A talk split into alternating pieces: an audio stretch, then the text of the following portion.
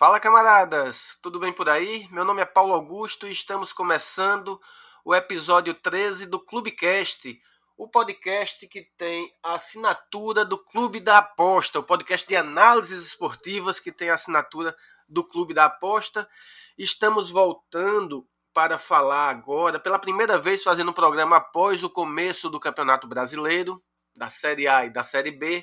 Neste programa em especial, vamos focar na Série A fazer um, um pequeno balanço do que nós vimos até agora, concluídas duas rodadas, já às portas da terceira rodada, uma vez que esse campeonato brasileiro não tem intervalo praticamente, não é? São jogos quarta, domingo, quarta, domingo, uma verdadeira prova de fogo, uma maratona para os clubes. E para fazermos este debate, para me acompanhar nessa conversa a respeito da Série A, nós temos três participantes muito especiais, todos três já figurinhas carimbadas aqui do Clubecast e que estão aqui de volta. Começando com, em ordem alfabética, Jonas Caetano. Jonas, seja bem-vindo mais uma vez. Fala Paulo, fala galera, Stefano, Sérgio, mais uma vez aí, vamos falar sobre a Série A, esse começo aí começou com tudo, algumas surpresas, vamos debater aí nesse episódio. Muito bom. Sérgio Freitas, mais um dos nossos especialistas, novamente aqui para falar sobre a desta vez a Série A. E aí, Sérgio, tudo bom? Fala galera, fala Paulo. Muito obrigado pelo convite mais uma vez e dessa vez agora para comentar sobre a Série A do Campeonato Brasileiro, um campeonato que eu gosto muito de trabalhar, um campeonato que tem muito limite e muitas surpresas também, né? Já tivemos algumas, então vamos debater aí sobre esses jogos, sobre nossas é, considerações, o que estamos achando, passar algumas dicas para a galera. Boa. E complementando esse debate aqui conosco, sempre presente também, Stefano Bosa. Stefano, bem-vindo mais uma vez. Bom dia, Paulo. Bom dia, Sérgio. Bom dia, Jonas. Muito feliz de estar aqui mais uma vez para a gente conversar sobre esse campeonato que, se não é o melhor tecnicamente, é o nosso campeonato. A gente tem bastante conhecimento e, e eu, assim como, como os demais, gosto bastante tanto de apostar como de acompanhar vai ser um papo bem, bem bacana. É isto. E como já fizemos na introdução, vamos basicamente no primeiro bloco fazer uma análise do que foi visto até agora na competição, com as surpresas, com as decepções. Ainda no início, claro, nenhuma decepção é totalmente decepcionante, nenhuma surpresa ainda é tão surpreendente. Vamos esperar as rodadas passarem para chegarmos a conclusões, mas vamos fazer um pequeno balanço das duas primeiras rodadas e vamos falar um pouquinho também sobre a influência dos técnicos na nos resultados, no desempenho da equipe, das equipes. Técnico é tão importante assim? Obviamente que essa é uma ponderação feita, vai ser uma provocação que eu vou fazer para os nossos participantes, muito em torno do que vem acontecendo com o Flamengo, né? Que tem exatamente o mesmo time com um técnico e agora uh, está com um técnico novo e temos visto alguns problemas, mas isso é tema que nós vamos debater daqui a pouquinho. Está começando agora o Clubecast. Bom, vamos já começar fazendo uma, uma, breve análise do que a gente viu até agora, né? Do que a gente tem visto. Uh, dois dias antes de começar o campeonato, dois, três dias antes, eu junto com o Sérgio e o Jonas, a gente gravou um vídeo que tá, que tá lá no, no canal do, do Clubão, é, fazendo uma análise com o que é que a gente imaginava que poderia acontecer no Campeonato Brasileiro. E uma das uh, certezas que praticamente todos tinham era que, independente do treinador, o Flamengo era o franco favorito para ganhar esse campeonato após dois jogos, uma derrota em casa para o Atlético Mineiro, uma derrota acachapante fora de casa para o Atlético Goianiense, que para muitos é o maior favorito ao rebaixamento. E eis que esse Atlético Goianiense mete 3 a 0. Uh, vamos começar com o Jonas. Jonas, como é que. É, você se surpreendeu? Obviamente que sim, com relação ao desempenho do Flamengo, mas assim, é, puxando por aquele, aquela conversa de duas semanas atrás para cá, como é que você viu essas primeiras rodadas e, em especial, o, o desempenho do Flamengo? Enfim, fala aí o que é que você pensa. Bom, o Flamengo realmente aí está capengando, né? A gente vê uma, uma grande dificuldade da equipe repetir o futebol que está apresentando no começo do ano e também no ano passado, né? Que encheu os olhos aí de todos de todos os brasileiros também do mundo, né? Que estava jogando futebol muito bonito, chamou bastante atenção no ano passado. E uma questão que eu estava comentando até com os amigos meus, apostadores também, é a questão do, da motivação dos jogadores. Não sei se também tem a questão, tem, tem também a questão da, da troca de treinador, mas acho também a questão da motivação dos jogadores. O Flamengo no passado ganhou quase tudo. Jogadores para essa temporada é, pode ser que está tendo uma falta de motivação que ano passado é, a gente viu que tinha bastante motivação. E também com a falta de torcida agora, acho que o Flamengo está perdendo bastante. O Flamengo é uma, uma equipe que joga muito com a torcida, a torcida consegue empurrar o Flamengo para frente em busca do gol. Eu acho que esse fator do, da falta de torcida está afetando bastante também nessa questão da motivação. Não só por já ter ganhado tudo ano passado, quase tudo ano passado, mas também pela falta da torcida, acho que os jogadores estão sentindo dentro de campo. E também a questão do técnico, né? É, o Flamengo, até com, com Jesus, lá, lá na final do, do Carioca contra o Fluminense, já tinha apresentado um futebol bem mediano, não tinha empolgado naquelas finais ali contra o Fluminense. Eu já estava esperando mais naquelas finais e o Flamengo não demonstrou, né? E, e agora com, com, o Domenech também está um futebol meio xoxo, né? A gente viu aí 3 a 0 perder para o Atlético Goianiense. O Atlético Goianiense é uma das equipes cotadas para brigar pela permanência do campeonato, né? Então é uma zebra aí que acho que nem o mais otimista do, dos atleticanos lá de Goiás estavam esperando, né? Um, uma ponto fora da curva aí nesse campeonato. E a derrota para o Atlético Mineiro é um pouco mais. É, na primeira rodada do Flamengo, essa derrota é um pouco mais aceitável, né? O Atlético Mineiro tem uma boa equipe, um bom técnico, está conseguindo fazer a equipe jogar. Inclusive, eu acho que o Atlético Mineiro é uma das, uma das equipes que está surpreendendo positivamente nesse começo de campeonato.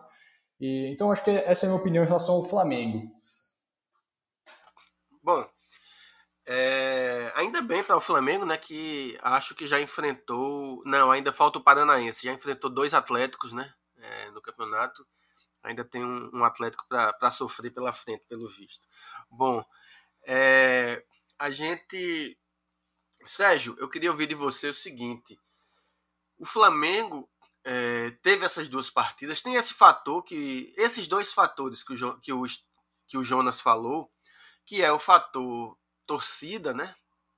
A ausência de torcida no caso, e o fator motivação que pode estar tá influenciando. Mas de fato, desde o Campeonato Carioca, desde a retomada, aqueles jogos com o Fluminense, o Flamengo apresentou uma dificuldade que não era normal você a gente observar. Por outro lado, se a gente lembrar quando o Jesus assumiu o comando ano passado, o Flamengo com o Jesus ainda levou de 3 a 0 do Bahia. O Flamengo com o Jesus ainda sofreu para eliminar o Emelec, quase que era eliminado pelo Emelec na Libertadores. Perdeu o título da Copa do Brasil para o Atlético Paranaense. Perdeu o título, foi eliminado né, pelo Atlético Paranaense, na verdade.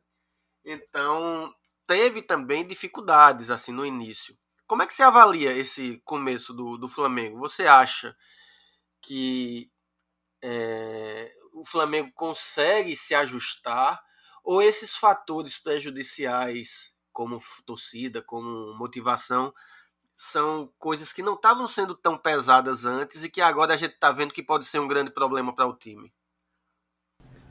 Bom, Paulo, eu concordo com o que o Jonas falou né, em relação à motivação porque uma coisa é o clube é, tá batalhando e buscando se torna, é, jogar em alto nível, e outra coisa é você se manter em alto nível e se manter por muito tempo, né? Ano passado, o Flamengo conquistou é, o Carioca, Libertadores e Campeonato Brasileiro.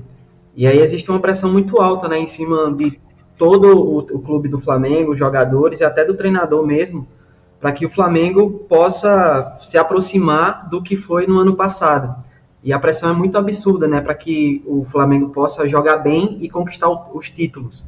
Eu acredito que isso acabe afetando. Tudo que vier abaixo de uma Libertadores, tudo que vier abaixo de um Campeonato Brasileiro e de um Carioca jogando bem, é, é pouco para o que o Flamengo apresentou no ano passado.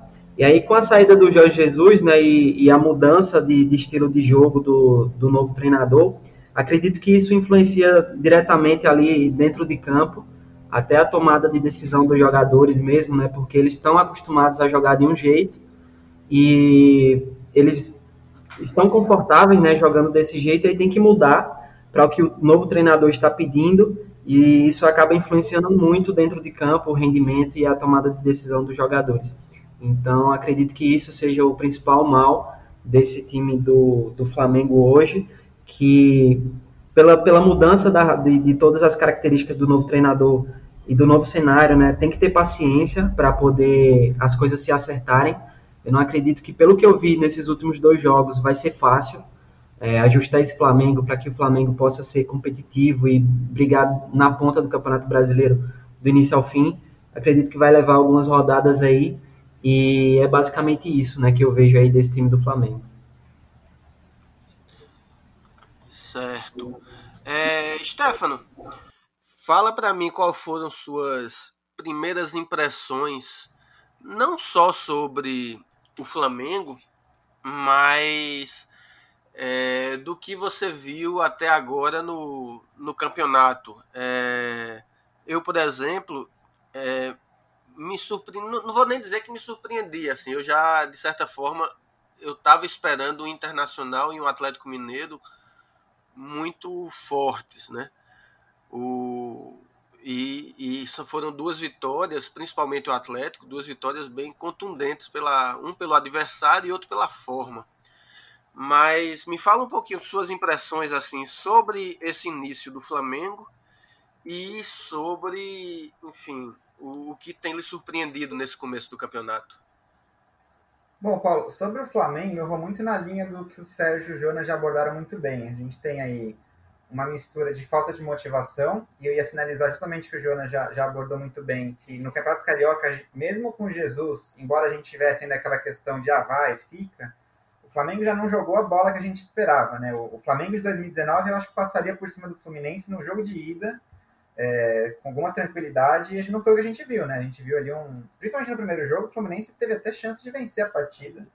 Então não é um, uma exclusividade do, da troca de, de, comando, né? No meu modo de entender.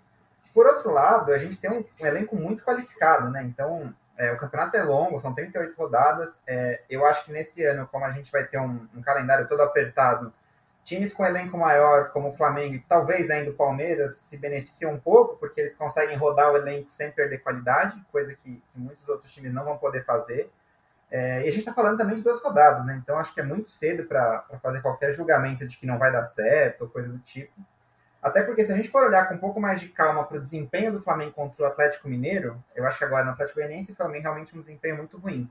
Mas o primeiro tempo, se terminasse 2 a 0 para o Flamengo, não ia ser nenhum absurdo. Né? O, o Atlético estava perigoso nos contra-ataques, mas o Flamengo teve muita chance. O Bruno Henrique perdeu aquele gol sem goleiro, que ele tinha o Gabigol sozinho. Enfim, poderia ser um cenário é, completamente diferente. Né? Acho que assim, do Flamengo, que a gente pode ficar um pouco de olho é até que ponto o novo treinador, que tem uma linha mais guardiolista, vamos dizer assim, é, vai transformar o Flamengo num time um pouco mais de posse, mas sem a efetividade que tinha ano passado o que pode não ser tão interessante porque os times brasileiros gostam muito de jogar no contra-ataque, né? A grande maioria tem um bom contra-ataque. Então, se for um time, vamos dizer assim, meio como um Barcelona do final da era Guardiola, né, que tocava muito a bola e tinha dificuldade de infiltração, pode ser que o Flamengo decepcione um pouco, mas mesmo assim eu ainda vejo o time muito, muito forte, né? E de resto, eu confesso que não vi assim nada de muito absurdo, até porque a gente está falando de duas rodadas. Em alguns casos, a gente tem um jogo só para analisar, né? Porque alguns times tiveram a, a, primeira rodada adiada em função do estadual, enfim. É, o que me chamou mais atenção foi o Atlético mesmo, o Atlético Mineiro. Eu acho que tem jogado bem, apesar do, de ter tomado um susto agora com o Corinthians por 2 a 0 Foi ali quase que um, principalmente no segundo tempo, foi quase um padrão europeu, né? Vamos dizer assim, foi um massacre muito grande. É, e o resto não vi nada muito, muito atípico. Eu acho que o que realmente mais surpreendeu foi o, o Flamengo, né? E as outras surpresas que aconteceram, tipo, sei lá, pode citar o esporte, que eu não esperava que ganhasse do Ceará no, na primeira rodada, mas o Ceará também não é um time pronto, né? Um time que, que que se acertou ali na mata-mata do da Copa do Nordeste, enfim, eu acho que, que ainda vai ter bastante espaço para surpresa, mas a, a, o princípio que mais me chamou a atenção mesmo foi o Flamengo, que acho que ninguém esperava pontuação zerada, né? A gente esperava o Flamengo já com seis pontos pronto para uma arrancada. Ô Jonas, me fala uma coisa. Em relação a esse quesito motivação que você citou e que os demais concordaram, eu fico pensando no seguinte: o Flamengo teve de fato ano passado uma temporada espetacular, né? Ganhou o Brasileiro, ganhou a Libertadores, perdeu o Mundial jogando bem, mas perdeu, perdeu a Copa do Brasil e fazia 10 anos que não ganhava um campeonato brasileiro. A gente tem é, campeonatos como o italiano, em que a Juventus ganhou o, que, o oitavo seguido, o nono seguido, oitavo. É, enfim, vem, vem com a, uma lista de títulos seguidos gigantesca, né? Tem o Bayern na Alemanha que ganha tudo há muito tempo. Não está muito cedo para faltar motivação, não, para o um time feito Flamengo? Bom, é, questão que tá igual o Stefano falou, né? Tá bem muito no começo do campeonato. Acho que o, tem muito para o técnico ainda trabalhar essa equipe. É, mas a, a, impressão que fica é que esse ano o Flamengo vai sofrer mais é, do que no, no ano passado, né? Que no ano passado tinha até a Libertadores, né? A questão do Libertadores, que a torcida lotava o Maracanã, no Brasileirão também fazendo grande público no, jogando em casa. E acho que isso pesa muito pro lado do Flamengo, né? Essa falta de torcida aí é, tá prejudicando demais a equipe. Até, até contra o Atlético Goianiense, se tivesse a presença de público, a torcida flamenguista no Brasil todo é gigante. Lá, lá em Goiás não é diferente. Provavelmente o estádio inteiro ia estar lotado de flamenguista e ia ajudar ainda mais a equipe, né? Então, eu acho que está muito cedo ainda para a gente ponderar alguma coisa nesse quesito da motivação. Vamos ver como que o técnico vai reagir, né? Parece que já, tá, já fizeram uma conversa ali entre técnico e jogadores. É, vamos ver se o técnico vai conseguir acertar na, na mexida no time. Contra o Atlético Mineiro, no segundo tempo, colocou muitos atacantes e deixou o time sem armação. É, fez, uma, fez uma péssima modificação na equipe. Contra o Goianiense também fez umas alterações que não agradaram, a equipe não está reconhecendo dentro de campo, né? não está conseguindo apresentar o futebol que tem 100% para apresentar ainda. Né? Eu acho que o Flamengo tem muito potencial, muito elenco.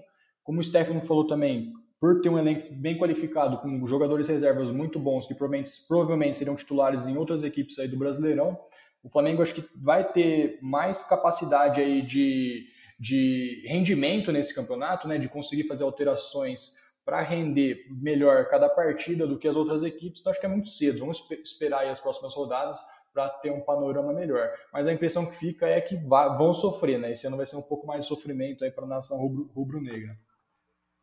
e com relação aos demais times, como é que você viu, por exemplo, o próprio Atlético Mineiro, o, tendo não só pela vitória contra o Flamengo, mas pela maneira como venceu o Corinthians. Você consegue já destacar, ainda que seja cedo, algumas equipes que vão, digamos que, comprovando o que você já esperava, seja para o lado positivo, seja para o lado negativo, já, já é possível você ver algum time jogar e dizer tá, tá exatamente como, como eu imaginava que ia, que ia acontecer. É, quem é que você citaria? O Atlético Mineiro é, surpreendeu positivamente. Eu estava esperando um bom campeonato deles. Começaram com tudo, né? Uma vitória para cima do atual campeão e uma virada aí. Estava perdendo 2 a 0 em casa aí contra o Corinthians. O São Paulo ele conseguiu fazer as alterações na equipe. Fizeram três gols aí em 15 minutos, se não estou enganado.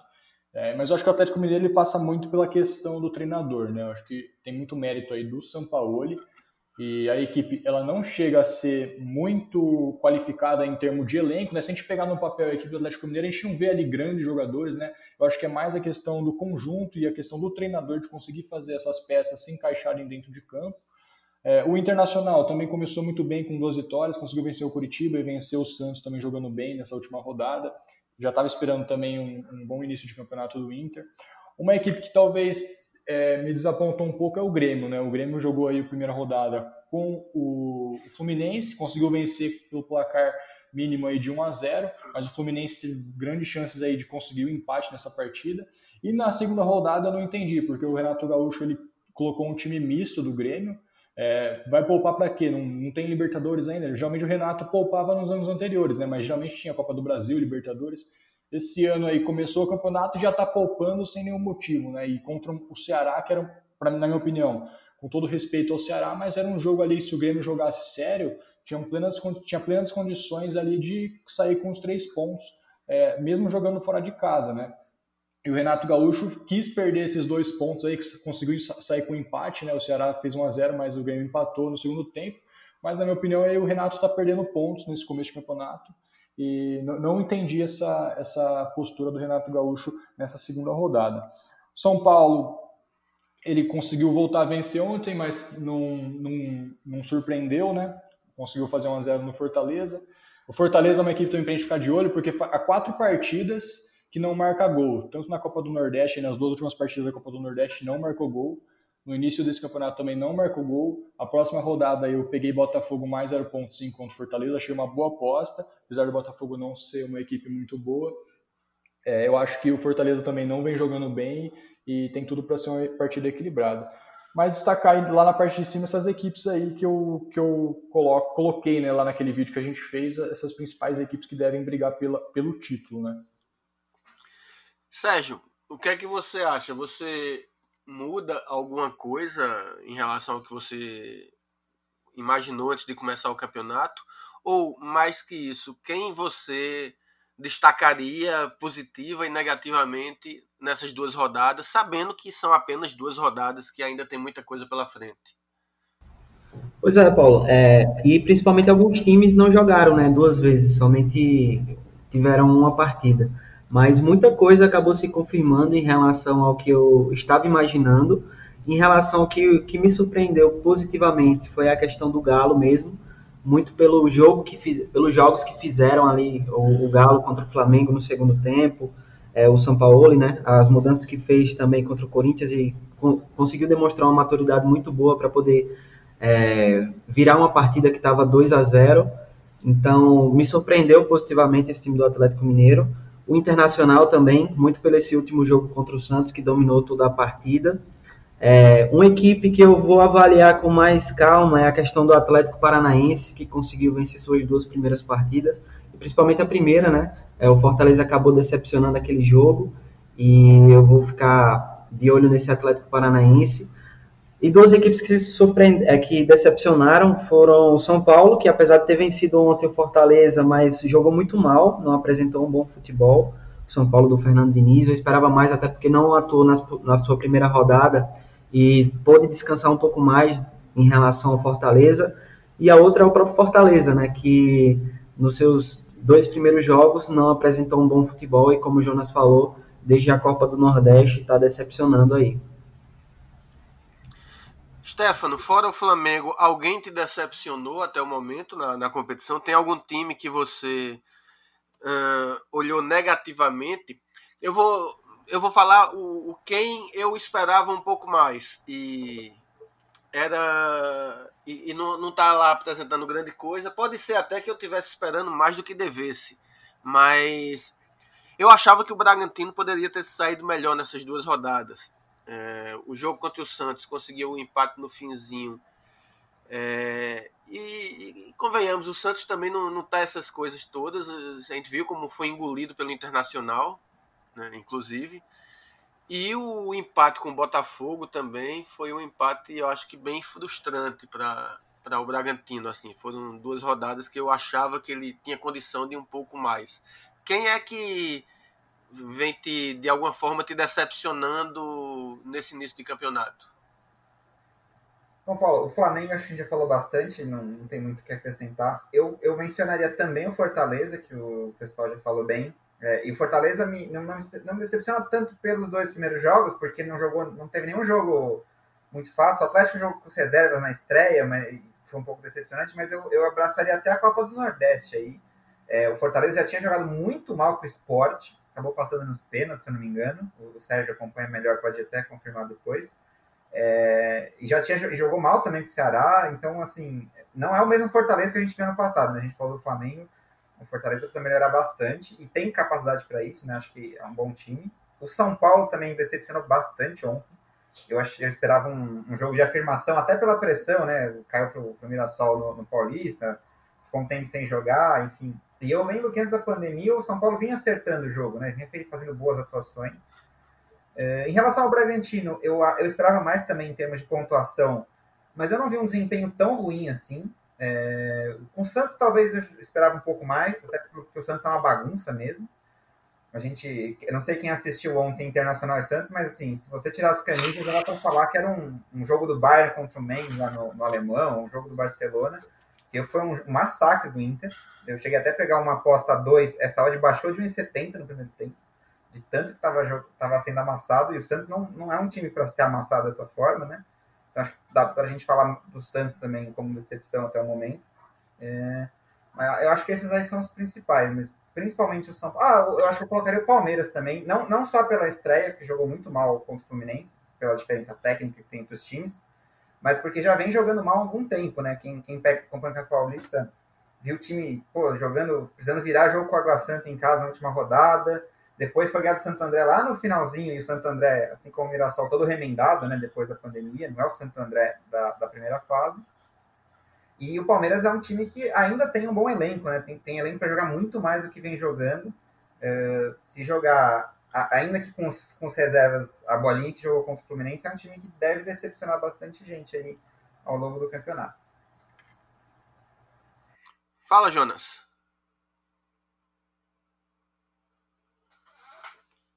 Jonas?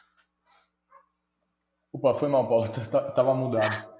Só para complementar o, o, também essa questão das equipes que surpreenderam, eu acho que tem duas equipes aí que, para a gente ficar um pouco de olho, o Fluminense, ele enfrentou dois adversários aí, tanto o Grêmio quanto o Palmeiras, nessas duas primeiras rodadas. E parece que o Fluminense está começando a apresentar uma melhora aí no futebol apresentado. Contra o Grêmio, como eu já mencionei, quase conseguiu sair com um ponto lá, lá, da, lá do Sul. E quanto o Palmeiras conseguiu também sair com um ponto, duas equipes consideradas aí que devem brigar na parte de cima. O Fluminense fez até que boas partidas, uma equipe para ficar de olho para ver se esse futebol vai se desenvolver nas próximas rodadas. E outra equipe também que me surpreendeu positivamente já está o Goianiense, né? O Atlético Goianiense, eu estava esperando aí que ia sofrer muito nesse começo de campeonato, até comentei no, no vídeo lá antes da, do início do campeonato, que pelo fato do, do campeonato goiano ainda não ter voltado e o Atlético Goianiense somente ter realizado alguns amistosos de preparação para o Brasileirão, né? É, essa partida contra o Flamengo foi a primeira partida oficial da equipe é, nesse, nessa volta do, depois da paralisação, né? E já meter 3 a 0 aí no Flamengo é para a gente ficar de olho, né? Acho que a equipe vem bem animada para as próximas rodadas. Vamos ver o que, que o Atlético Goianiense vai aprontar nesse Brasileirão. É isto, tá ótimo. Vamos fazer uma primeira pausa, fazer é, encerrar esse primeiro bloco, fazer as tips da semana e voltamos a, a comentar sobre o Campeonato Brasileiro daqui a pouquinho. Mas antes de começar, antes de continuar o assunto, vamos para a primeira sessão, a tip da semana, a tip da semana que é patrocinada pela 188bet. A 188bet é uma das principais casas de apostas que atuam no mercado brasileiro e tem odds muito competitivas, principalmente aí no Campeonato Brasileiro que a gente está falando tanto, você vai ver uh, todos os jogos disponíveis com odds muito boas. Enfim, é a melhor casa que tem para você realizar suas apostas. Tip da semana, vamos conversar com Stefano Bosa. Stefano, qual que é a sua tip?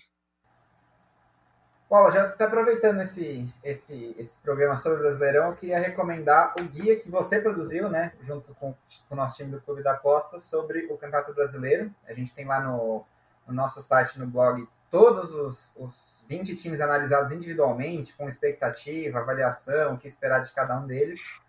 Além disso, a gente tem uma página, depois a gente pode até deixar na descrição aqui do, do podcast, que o pessoal pode baixar depois o material completo e tem também da Série B, então o pessoal que gosta de apostar na Série B, mas ainda não tem acesso a tanta informação, porque não consegue acompanhar todos os estaduais, já que a gente tem, tem muitos aqui, está meio perdido sobre quais times vêm forte, quais vêm em crise. É, então tá aí a dica da semana, a minha dica da semana são os guias que você produziu para a gente lá no Clube da Aposta. Boa. Sérgio, qual que é a sua tip da semana? A minha tip da semana é o grupo de Pix do Clube da Aposta, no qual eu, o Jona, é, o Tiago, o Vini, o Andrés, o Borra faz parte. Nós cobrimos aí futebol europeu, futebol brasileiro. Eu e o Jonas faz uma dobradinha ali no futebol brasileiro. Tem tênis, tem basquete. E o grupo voltou muito bom, né? Esse retorno foi muito bom. Eu já estava imaginando que ah, isso, essa pandemia, todos esses problemas iria favorecer os apostadores a encontrar mais valor na, nos jogos, no pré, no live, e para quem ainda não faz parte do grupo de Pix, né, o preço é bem em conta para acompanhar vários tipsters e o serviço é de muita qualidade, né, no mercado asiático ali a cobertura está sendo muito boa, principalmente eu que utilizo a 188bet, né, é, esses dias mesmo encontrei uma odd muito boa no handicap zero, enquanto que na 188bet estava pagando o handicap zero a 1,70, em outras casas está pagando menos 0,25 com odd bem parecida. Então, um exemplo aí de como é boa uma bet para o futebol brasileiro. Boa. É... Jonas Caetano, qual é a sua tip da semana? Bom, eu tô batendo na tecla aí nessa tip da semana aí já faz um bom tempo aí nos programas, aqui nos podcasts do clube. É a série Precificação que chegou ao fim, né, com quatro vídeos. É, tem o primeiro vídeo do Power Ranking, depois a parte 1 e a parte 2 da Precificação.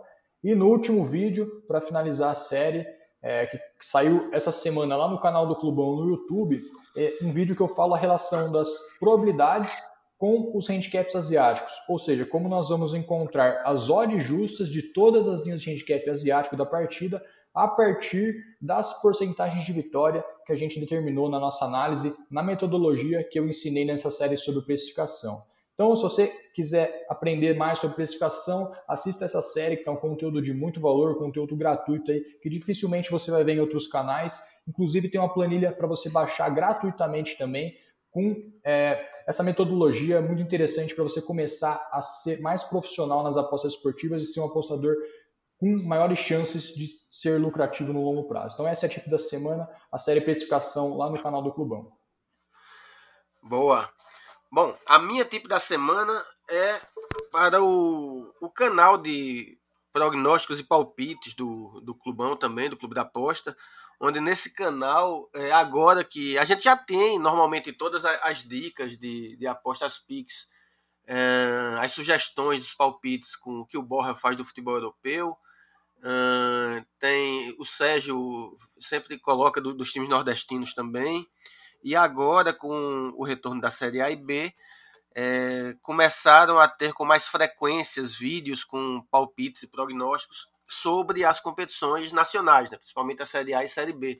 Então, na véspera de cada rodada, vai estar sempre rolando um vídeo novo e como muitas vezes a, as cotações elas abrem no dia anterior da partida, então o intervalo entre o vídeo e a hora do jogo muitas vezes é bem curta. Então o legal seria que vocês, além de assistirem ao vídeo, se inscrevessem e clicassem também na, no sininho lá para ativar notificações, para que vocês saibam quando vai ter um vídeo novo, porque o intervalo normalmente são de poucas horas entre o lançamento, entre colocar o vídeo no ar e o jogo ser iniciado. Então, essa é a minha dica, é a minha tip da semana, é o canal de palpites e prognósticos do Clube da Aposta. É isto, acabamos a sessão, a tip da semana e já voltamos para falar mais sobre o brasileiro da Série A. Bom, a gente tem visto é, nesse retorno, nesse recomeço do campeonato, tem algumas situações é, curiosas. Vamos pegar o Atlético Mineiro. O Atlético Mineiro estava com o time se organizando, né, uh, fazendo alguns investimentos, mas como não sei se foi o Jonas ou o Sérgio que falou, não é lá um grande time, né? É um time que tem bons jogadores, organizado, mas não é um, um time que você olhando no papel você vai dizer, nossa, que timaço. E uh, conseguiu uma, uma, bela vitória contra o Flamengo, venceu o Corinthians, aposta perdendo de 2 a 0 em 15 minutos de jogo no segundo tempo, já tinha virado a partida. É, e isso me faz lembrar que o Santos do ano passado, quando o Sampaoli assumiu o comando, o Sampaoli, é, o Santos também não era um grande time, tinha carência de atacante, inclusive, né, de, um, de um centroavante, de um jogador que enfiasse a, a bola para o gol, era algo que ele pedia muito. E mesmo com um time mais ou menos, um bom time, mas nada demais, ele conseguiu fazer do Santos vice-campeão brasileiro numa temporada em que o Flamengo sobrou. Né? esse bloco eu queria falar um pouquinho da influência dos treinadores no, no desempenho dos times. E queria começar puxando pelo Sampaoli. É, uma pergunta que eu vou fazer para os três. A mesma pergunta. O Sampaoli hoje é o melhor técnico do Brasil que atua no futebol brasileiro? Jonas. Bom, na minha opinião, sim, né? Tinha o Jesus aí ano passado, que na, na, minha, na minha visão, o técnico aqui no Brasil é uma profissão ultrapassada. Né? A gente vê aí vários técnicos já de mais idade, né? É, que geralmente não conseguem fazer um bom trabalho. A cultura de treinador do Brasil também é muito ruim. Tem essa questão de que querer resultado para ontem, né? O técnico tem que chegar e já tem que vencer senão já corre risco, aí já fica na corda bamba para ser mandado embora e depois chama um outro, e o ciclo se repete na grande maioria dos clubes aí do futebol brasileiro, não só na Série A, Série B, mas acho que no futebol brasileiro de forma geral. Eu acho que essa cultura não é muito boa. Eu acho que a gente teria que se espelhar mais ali na Europa, né? Que a, a, a presidência dos clubes dão mais tempo ali para os treinador, treinadores trabalharem. A gente pode fazer até um paralelo com as apostas esportivas. Acho que ser técnico no futebol é uma questão de longo prazo. Você tem que chegar, colocar o seu sua forma de trabalhar na equipe, esperar os resultados aparecerem e lá na frente colher os frutos, né? E isso não acontece no futebol brasileiro. E devido a isso, a gente vê esses treinadores aí de fora, né, esses treinadores estrangeiros que têm as maiores chances aí de fazer sucesso nas equipes quando vêm treinar equipes aqui no Brasil. Né? A gente viu isso com o Jorge Jesus, com o São Paulo recentemente, já viu também com outros técnicos aí nos anos anteriores. É, então tem, passa muito por uma questão de, de cultura também, sabe? E, e, na minha visão, sim, o São Paulo esse ano está fazendo um bom trabalho, no ano também, no ano passado com o Santos também fez um bom trabalho. Como a gente já mencionou, a equipe do Atlético Mineiro, se a gente pegar peça a peça ali dentro de campo, não é uma equipe que tem um elenco muito forte, mas com o trabalho do treinador que consegue fazer essas peças encaixarem, consegue colocar um esquema tático muito bom dentro de campo, o Atlético Mineiro aí cotado para ser campeão brasileiro, né? Que provavelmente se tivesse algum outro treinador aí, é, sei lá, um treinador carimbado aí do futebol brasileiro aí que já está ultrapassado, provavelmente não estaria nessa conversa, estaria aí brigando aí talvez por Libertadores, talvez por uma Sul-Americana. Então, a minha visão sim, o São Paulo está surpreendendo esse ano no Galo. Sérgio, o que é que você acha? Como é que você enxerga Sampaoli é o melhor técnico do futebol brasileiro? Eu também vejo dessa forma, é, porque por exemplo, se a gente for comparar, né, se o, Jorge, se o JJ ele fosse para o Santos, será que ele conseguiria fazer o que o São Paulo fez no Santos ano passado? E se o São Paulo estivesse no Flamengo, por exemplo, é, eu acredito que o, o, o, Flamengo também seria tão competitivo quanto foi no ano passado. Então, é, fazendo essa comparação, eu vejo o São Paulo muito preparado, né? Para ser técnico do, do, de, e ter bons resultados no Brasil, muito por esse fato, fazendo esse efeito comparativo, porque o Santos no ano passado conseguiu ser vice-campeão brasileiro, né?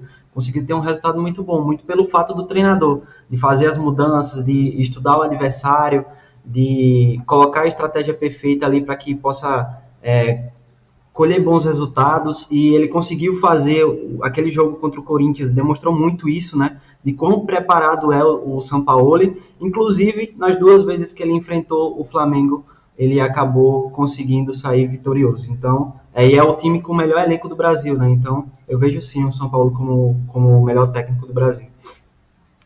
Stefano, o que é que você pensa? Eu vou muito na linha dos dois e o Sérgio abordou justamente uma coisa que eu ia trazer aqui, né? Que eu defendo que no ano passado o grande técnico foi o Sampaoli. É, por que, que eu penso isso? É, lógico que o time do Flamengo com o Jorge Jesus foi fantástico, até as conquistas acabam deixando um pouco complicado você dizer que o Jorge Jesus não foi o melhor trabalho do, do ano, né? Só que a gente tem uma diferença de elenco muito grande entre o Flamengo e o Santos. Se você pegar posição por posição, acho que a gente escalaria o time inteiro do Flamengo, talvez um ou outro do Santos, olhe lá, né?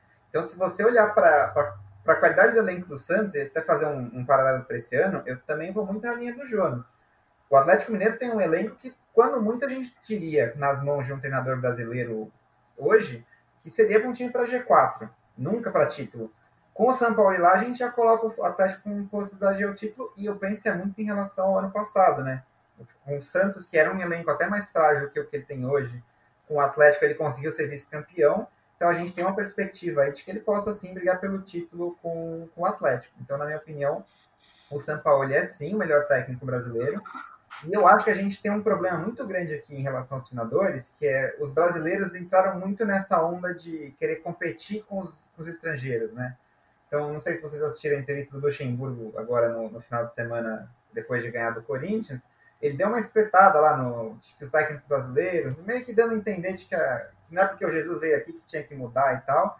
Só que a gente tem aqui, quando dois estrangeiros bons vieram, que são justamente o Jesus e o Sampaoli, eles sobraram no campeonato, né? A gente tem um, um nível de treinamento aqui no Brasil, não vou nem dizer das, das, das, formas com que eles treinam, mas há uma diferença muito grande que a gente vê na parte técnica mesmo, assim, do, dos, dos, treinadores. Então, acho que enquanto que o, os técnicos brasileiros ficarem nessa do mais do mesmo, e a gente tem aqui, talvez por efeito dessa questão do, do pouco tempo que os técnicos têm para representar resultado, mas um efeito muito assim de fazer um gol e recuar para segurar o resultado, que a gente não vê nesses dois times, né? Tanto o São Paulo quanto o Jesus, eles têm times mais ofensivos, que buscam resultado, que vão para cima, que acho que é uma coisa que ainda falta muito no, nos nossos técnicos. Então, sim, eu acho que o São Paulo hoje é o melhor técnico do, do Brasil.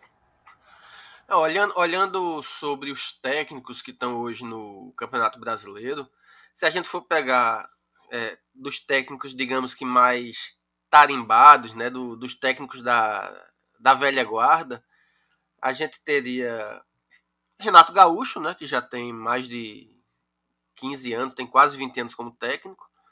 Temos o Luxemburgo, temos o Dorival Júnior no Atlético, o Altuori no Botafogo e o Cuca no o Cuca no Santos e Tá, podemos acrescentar também Ney Franco no, no Goiás.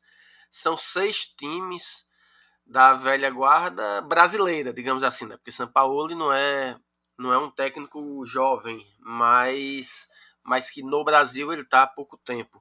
Então temos seis técnicos, digamos que da, da velha guarda e 14 treinadores ou estrangeiros ou técnicos que, digamos, começaram nesta década sua, sua carreira. É, você está enxergando um processo de renovação, Jonas, no, no, nos técnicos do Brasil? E assim, para você, essa, esse novo ciclo tem sido positivo ou a gente está tá construindo, no final das contas, mais técnicos iguais aos que já tinham. Como é que você enxerga, por exemplo, é, essa leva nova de treinadores assim que a gente tem, nomes como como o Rogério Ceni, como o próprio Fernando Diniz, o Odair Helma, né? O, o Barroca do Coritiba, enfim, faz uma análise de como você vê essa essa nova geração de técnicos no, no Brasil. Sim, tem também o Thiago Nunes, né, lá no, no Corinthians, fez um bom trabalho no Paraná. Thiago Nunes no Corinthians, exatamente. Sim. É, eu, eu, acho assim que os treinadores no Brasil eles estão se reinventando, é, até por essa questão de tentar mudar né, essa, essa forma cultural que a gente vê os treinadores hoje em dia. Eu acho que a gente está, cada temporada que passa, mais técnicos novos se destacando e com mais longevidade nos clubes, né? Apesar de que eu acho ainda que é, se o técnico não vai bem, já corta de uma vez só, né? Para mim isso aí tem que mudar. É, mas acho que depende muito também das equipes que esses treinadores caem. A gente viu no passado o Rogério Ceni fazendo um bom trabalho no Fortaleza e depois foi contratado pelo Cruzeiro e não conseguiu colocar a equipe para jogar, muito por causa do elenco, né? Dos jogadores. O Thiago Neves ali que dificultou muito o trabalho do Rogério lá no Cruzeiro. É, tinham jogadores também que não respeitavam o trabalho dele como treinador e acho que isso também depende de qual elenco que o técnico tem na mão. Né? A gente viu isso no, no caso do Rogério Senna. É, e por que eu falo isso? Porque acho que o, o jogador é, brasileiro, né, o, o, jogador que joga aqui no Brasil, ele às vezes é muito vaidoso. Vaidoso no sentido de que ele não consegue é, não que ele não consegue, ele é vaidoso no sentido de que ele não respeita os treinadores. Ele ganha o salário dele lá e não quer saber de, de jogar bem futebol, não quer saber de, dos três pontos, só quer saber dele, né? De fazer a parte individual. E o futebol a gente sabe que não é assim, o futebol é um esporte coletivo. E muitas vezes isso prejudica o trabalho dos treinadores e, e acaba impedindo bons trabalhos que a gente vê em outras equipes aí fora do Brasil, né? Então parte muito dessa linha de raciocínio também essa questão desses novos treinadores. Depende da equipe que ele cai. Às vezes cai numa equipe que não tem muito oba-oba, né? Não tem um elenco muito considerado assim de muitos medalhões e consegue fazer um bom trabalho. Em contrapartida, se cai numa equipe que tem jogadores com um topete mais alto, acaba prejudicando o trabalho. Então parte muito desse princípio também dessa questão cultural dos treinadores e questão dos próprios jogadores aí que às vezes dificultam o trabalho dos treinadores aqui no Brasil.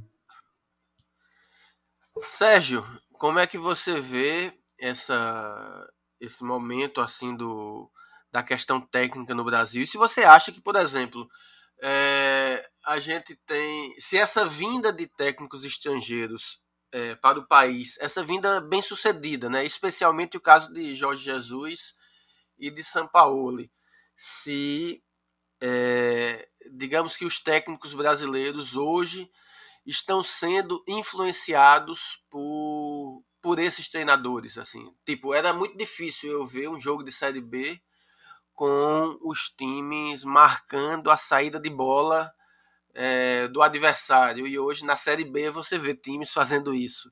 É, você tem. Os técnicos brasileiros estão tendo a influência é, de Jorge Jesus e do próprio Sampaoli. A gente tem visto isso. Um outro treinador também, Paulo, é, que é da sua que está aí no, na sua cidade, né? O Daniel Neri, ele é português e acabou de ser campeão com o Salgueiro, né? Campeão pernambucano. Exatamente, exatamente. Eu inclusive estava defendendo ele para ser técnico do Náutico, mas o Náutico não quer, então paciência. pois é, cara. Então, é, eu avalio essa questão. Eu gosto de comparar muito com as empresas. É, você tem ali empresas que têm grandes potenciais para se desenvolverem e terem maiores lucros, só que às vezes falta um gestor mais competente, né? um cara que, é, que, de, que faça mudanças ali, que extraia muito mais das pessoas, dos seus funcionários, porque ele tem que ter várias competências, né? várias habilidades. Tem que saber a questão da técnica, tem que construir muito bem a tática, mas também tem que saber lidar com o vestiário, tem que saber lidar com seus jogadores, às vezes tem estrelas, às vezes tem medalhões que você tem que colocar no banco. Então, os técnicos brasileiros, eles estão acostumados a trabalhar de uma forma. Quando chega um cara de fora, ele justamente faz isso, né? Faz uma mudança completa e começa a aplicar coisas novas e extra... buscam extrair cada vez mais seus jogadores. Então, acredito que é isso que acaba acontecendo é, quando você traz um técnico de fora e comparando ele com os técnicos do Brasil. Então, os técnicos do Brasil eles acabam tendo que se reformular, né, se, é, se atualizar para poder competir com esses novos treinadores que acabam chegando, não só os estrangeiros, mas como também essa nova geração que está aparecendo aí e que está mostrando resultado. E aí aquela panelinha de técnicos antigos que fica trocando de, de clube, são sempre os mesmos, estão acabando saindo de cena aos poucos. Bom, é isto. Bom, estamos encerrando o segundo bloco do, do Clubecast e vamos agora para a segunda sessão, que é o momento Chorei na Kombi. Sérgio Freitas, qual que é o seu momento Chorei na Kombi? Ah, o meu momento Chorei na Kombi foi na quarta-feira, é um dia com muitos jogos no futebol brasileiro. Eu consegui aproveitar boas oportunidades mas tiveram duas ali que acabaram levando meu lucro, né? Eu acredito que não somente eu, mas como muita gente acabou sofrendo com o Flamengo, que acabou levando meu green, por exemplo, no Galo, tive um bom lucro no Galo e o Flamengo levou todo esse lucro.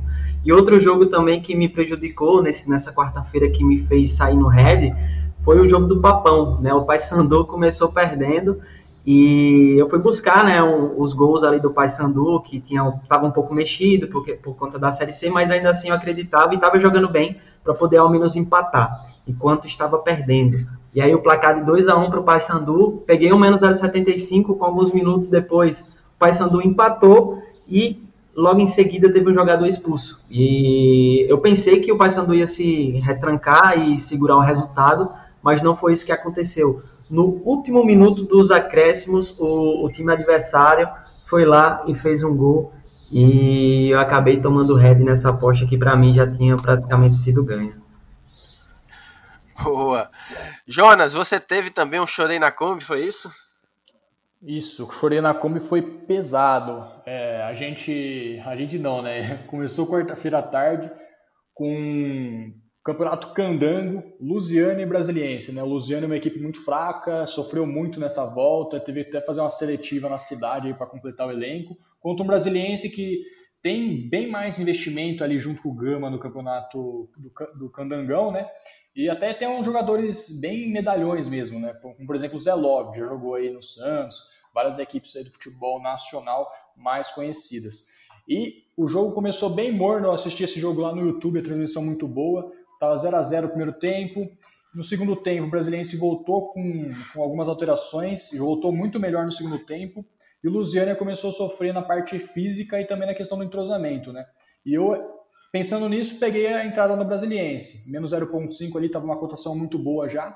Peguei essa entrada. Depois que eu entrei, o Brasiliense perdeu quatro gols, não conseguiu sair com a vitória, a partida terminou 0 a 0 Então começou aí o chorei na Kombi na quarta-feira à tarde. Aí na quarta-feira à noite veio já o jogo aí do Paysandu que o Sérgio já mencionou. Paragominas no primeiro turno tomou 5 a 0 do Paysandu, no segundo turno 4 a 0 para o Paysandu contra o Paragominas. E pensando nisso, eu achava que o Paysandu iria fazer novamente uma partida tranquila, golear tranquilamente. Para surpresa de todos, o Paragominas abriu o placar. Peguei a virada do Paysandu, achando que ele tinha condições de, de virar o jogo. Tava com o time titular, e, infelizmente, aí a partida terminou 3 a 2 para o Paragominas. O Paysandu vai ter que buscar essa classificação no jogo de volta para avançar no Campeonato Paraense. Não bastasse essas duas partidas, jogo do Flamengo. Também esperava uma boa partida do Flamengo, até pela primeira derrota no Brasileirão, precisava voltar a vencer. É, peguei menos 1,25 pré-live, com duas unidades. O jogo começou com o Goianiense 1 a 0 Flamengo jogando muito mal, Fiz alguma coisa no live também para tentar recuperar essa aposta pré-live, né, na virada do Flamengo. Não aconteceu, tomou 3 a 0 então quarta-feira foi um dia que, quando eu coloquei a cabeça no travesseiro, estava muito triste, chorando na Kombi. é isto. Stefano, você tem algum chorei na Kombi pra gente?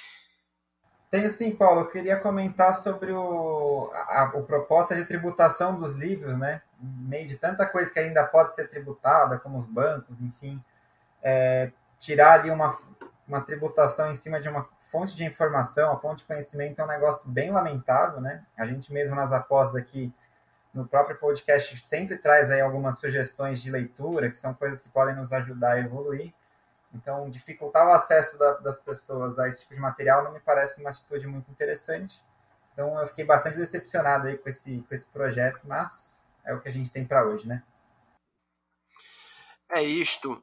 Bom, encerramos o nosso momento Chorei na Kombi e vamos para um rápido último bloco do Clubecast, onde vamos concluir o debate sobre a Série A com uma pergunta que eu farei para cada um dos três participantes. É no instante.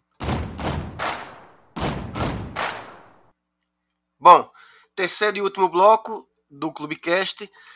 Minha pergunta para Sérgio, Jonas e Stefano após o após a gente ter feito todo esse debate a respeito da competição da Série A. Sérgio, quem é o campeão brasileiro de 2020 na sua opinião? Ah, cara, que situação complicada agora, viu? Semana passada eu falei que seria o Flamengo naquele vídeo que a gente gravou, né? mas o Flamengo já está com seis pontos atrás, por exemplo, do Galo, que está jogando muito futebol. Tudo bem que ao longo da temporada é, o elenco vai pesar muito, né? A questão da rotatividade e o Flamengo se sobressai em relação a isso. Nós temos o Palmeiras também com elenco maior. É, é, muito difícil, cara. Eu acho que assim, se eu tivesse odds, eu poderia passar alguma coisa.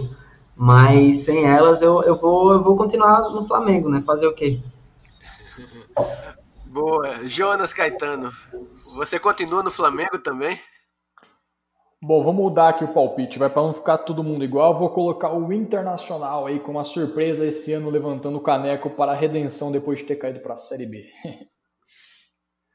Stefano, quem você acha que vai ser o campeão brasileiro de 2020?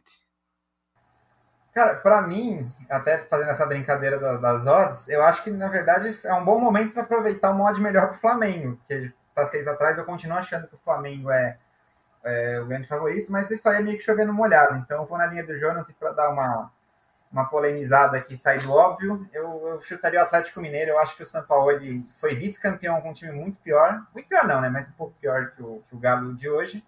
E acho que ele tem condições aí de, de tentar fazer algo que não acontece, acho que desde 71, né? Que foi, acho, se eu não me engano, o último título do Atlético Mineiro. Esse é, é meu, meu palpite mais ousado. É, eu, eu, eu vou seguir na linha do Stefano também. Eu eu, eu, eu já achava que esse campeonato, embora o Flamengo fosse favorito, e achasse que o Flamengo fosse ser campeão, obviamente, eu já achava que seria um campeonato um pouco mais complicado do que o ano passado, a partir da saída do Jorge Jesus. Eu acho que o encaixe do Flamengo tem muito a ver com o técnico. E claro que tem a ver com um elenco sensacional, mas tem a ver com também com a química que, que rolou entre Jesus e os, e, o, e os jogadores. Mas pelo que já vinha no, no Campeonato Carioca, aquela aquele jogo meia boca lá, aquelas vitórias difíceis sobre o Fluminense, que não é lá também um grande time, eu achava que o título ia ser mais complicado. É, e o Atlético Mineiro, é isso, eu, eu me impressionei muito com o que o São Paulo fez na temporada passada. Eu achava que o Atlético Mineiro estava ali no, no segundo patamar, abaixo do Flamengo, estava coladinho com o Inter, Grêmio e Palmeiras, talvez. Mas após essas duas primeiras rodadas, é, eu acho que de fato o Atlético Mineiro vai ser um time muito competitivo nesse campeonato. E o Flamengo vai precisar ser competitivo para para não só recuperar, mas enfim, mas para poder acompanhar o Atlético. É engraçado falar em acompanhar o Atlético, né? não é acompanhar o Flamengo. Pois é, eu acho que o Atlético é o. Hoje, se eu tivesse que cravar em alguém, eu acho que eu cravava no, no Atlético campeão brasileiro. Stefano e depois Jonas. Fala, Stefano. Não, só para complementar isso que você, que você falou muito bem, Paulo. No Brasil, a gente tem um histórico de muita dificuldade de bicampeonato, né? É, a gente tem aí o São Paulo, que foi tricampeão, acho que em 2006 a 2008. Teve o Cruzeiro, mais recentemente, que conseguiu dois títulos seguidos. Mas, historicamente, é um campeonato muito difícil você manter a hegemonia, né? Você citou a Juventus, assim, eu acho muito improvável que um time consiga ficar tão dominante, assim. Então, é, acho que é um, é um desafio para o Flamengo mesmo. A gente falou tanto de motivação, é, acho que é um belo motivo para o Flamengo tentar ir um bicampeonato, que é uma coisa difícil de conseguir aqui no Brasil de Jonas. É, só para complementar também, o Atlético Mineiro acho que tem uma vantagem em relação às outras equipes que brigam pelo título, é que o Atlético Mineiro não está disputando a Libertadores nessa temporada, né?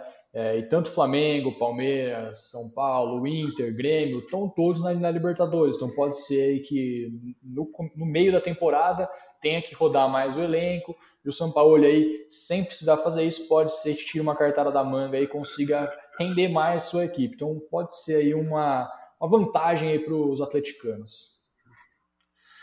Pois é, temporada corrida, os jogos, os times vão, enfim, vai ser, vai, vai precisar de elenco, né? Vai precisar de elenco para para suportar e não vai demorar não, né? Já vamos agora para a terceira rodada, daqui a pouco já vai ter time começando a ficar saturado, cansado e a gente vai começar a ver quem realmente tem é, elenco para mostrar nesse campeonato. Bom, estamos chegando ao fim do terceiro bloco, chegando ao fim. É, o Stefano quer falar ainda? Aquela mãozinha levantada, não? Tranquilo.